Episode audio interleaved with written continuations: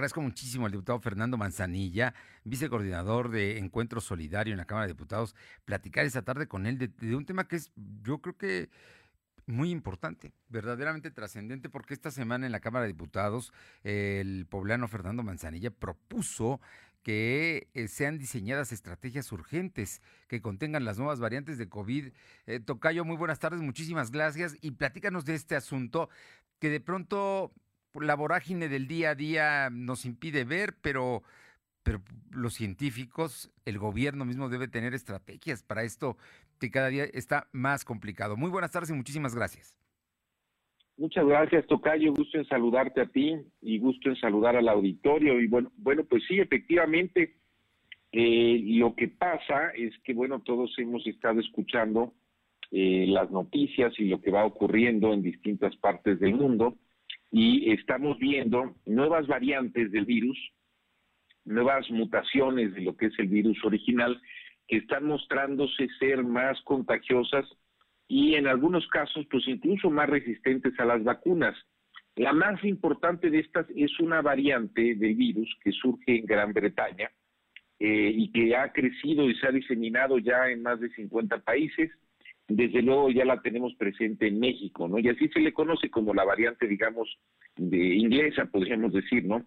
Hay en otros lados, en Sudáfrica también, en Brasil, incluso encontraron hace no mucho una variante que están terminando de investigar allá en Jalisco, pudiera ser una variante ahora sí que originaria de, de México, pero bueno, lo que estamos viendo es que estas variantes, particularmente esta variante inglesa, es más contagiosa y bueno, pues eso implica que pudiera generar muchos más contagios y también tener más letalidad.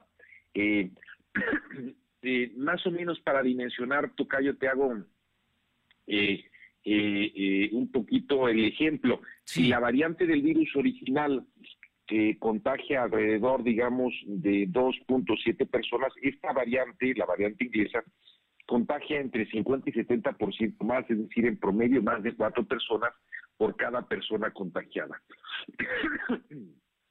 Eso lo que implica es que tenemos que estar muy pendientes de todos los asuntos de mutación del virus porque pudiéramos tener un incremento inusitado de repente. Es justamente lo que pasó en Inglaterra, en Inglaterra a finales de noviembre, cuando ellos pensaban que estaban concluyendo ya eh, superando su segunda oleada, de repente les pegó de manera fuerte esta nueva variante y lo que sucedió pues es que para diciembre ya se habían contagiado, digamos, un número inusitado mucho más alto que en las olas anteriores, oleadas anteriores, y se colapsó su sistema de salud. Entonces yo lo que he estado hablando en esta semana en la Cámara de Diputados es eso, que tenemos que tener muy presente y estar informándole a la opinión pública de la presencia de nuevas variantes, nuevos tipos, nuevas mutaciones, como queramos llamarlos, del virus en nuestro país y de los riesgos y de las amenazas que estos eh, representan eh, para que se pudieran propagar en un momento dado y crecer eh, de manera importante los contagios. Eso en primer lugar. Y en segundo lugar, que el gobierno tiene que estar haciendo una labor de, de detener, mejor dicho, de detectar, de contener también la propagación de estas variantes en territorio nacional que implica pues estar haciendo muchas más pruebas de las que estamos haciendo y estar haciendo lo que llaman los científicos, tocayo, secuenciación genómica, es decir, que vayamos identificando si vemos o, o, o, reconocemos o identificamos variantes diferentes que pudieran de repente hacernos cambiar por completo nuestra estrategia de confrontar el virus.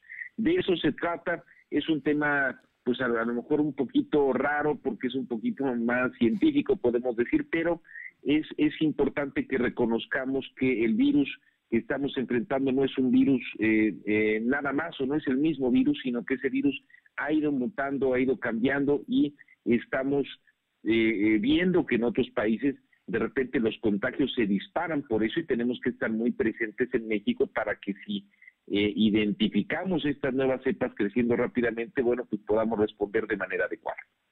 Eh, Tocayo, en, todo este asunto, sin duda es muy importante no solamente que participe el gobierno, que sin duda lleva, lleva, lleva la punta, pero también estás hablando de las universidades, de los científicos, de los laboratorios, del sector privado. Eh, es un asunto que involucra a mucha gente.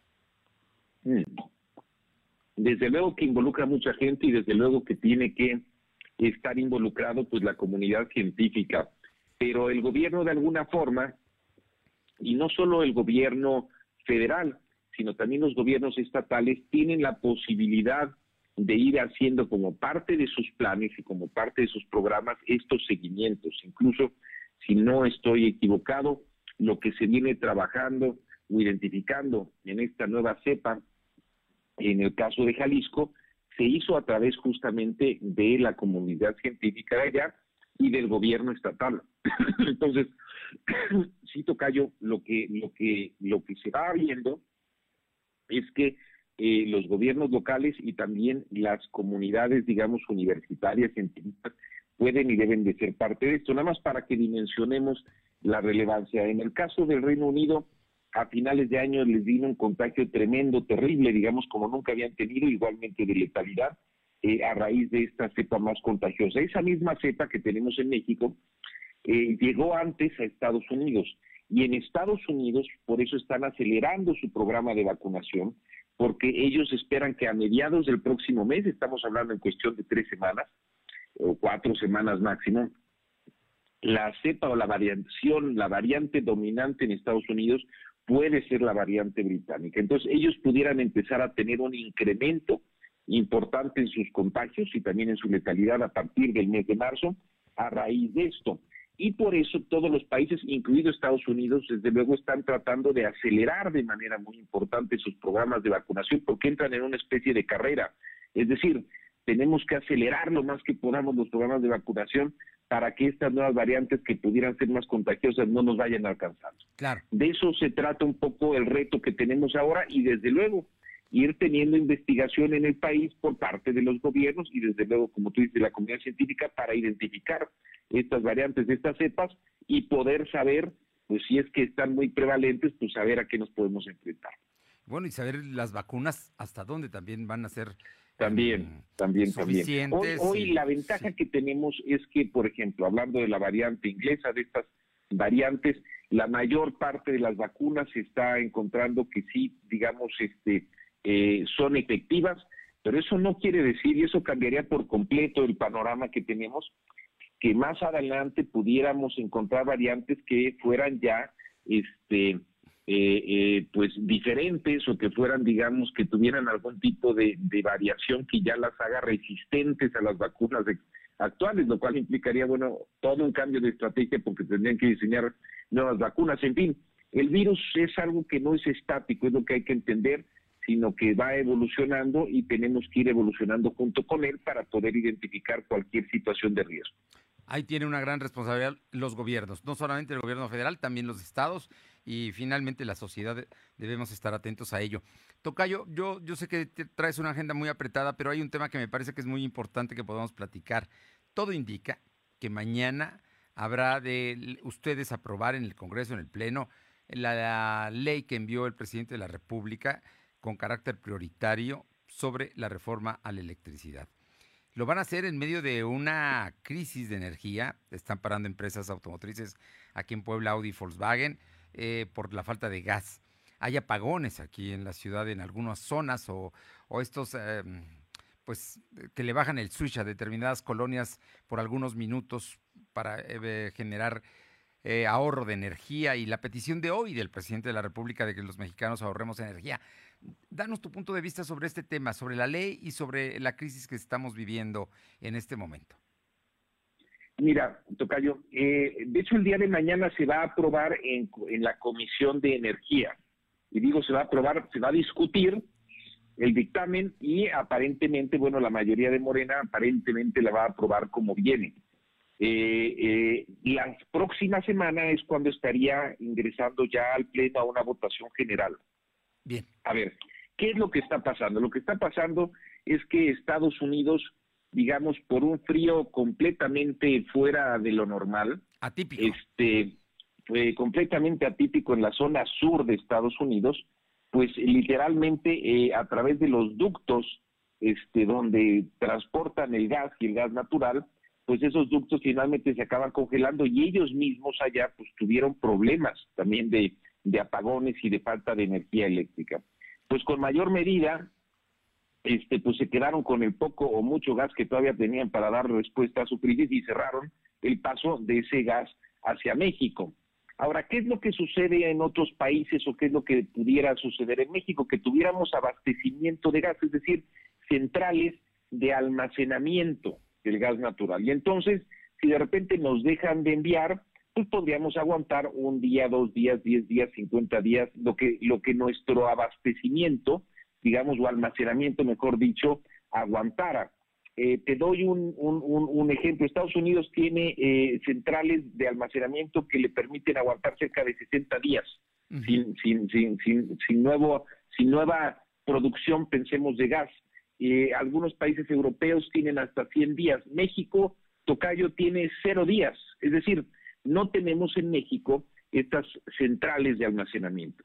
Y eso es debido a que desde el sexenio pasado se iban a construir desde finales del sexenio pasado justamente para enfrentar situaciones como esta no se, no se hizo y este, esta administración tampoco ha generado esas inversiones que además pudieran ser de privados. Entonces, yo que veo, necesitamos invertir en estas centrales y necesitamos seguir invirtiendo en el sector energético en general. No podemos parar las inversiones que hoy en día están paradas en México porque hay poca certeza y poca certidumbre por parte del sector privado respecto a las reglas en el sector energético. Y ahí pues yo sí difiero un poco, yo creo que esta iniciativa mm, que va enfocada al sector eléctrico en particular, pues no necesariamente es una iniciativa que va a abonar o ayudar a que fomentemos la inversión privada.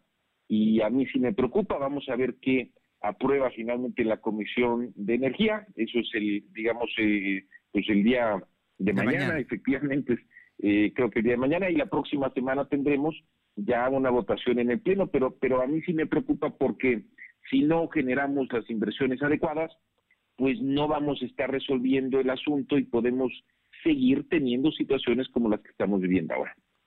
Pues mm, sin duda yo creo que ya el tema de la energía debemos verlo como un tema de seguridad nacional, porque el, tema de la producción, la energía, la luz. El, propio presidente se ha mostrado muy preocupado y ya te ha hecho varios compromisos en que no habrá apagones. Sin duda, él no quiere que haya apagones, pero la realidad de la estructura o la infraestructura que se tiene es la que no nos permite garantizar ello.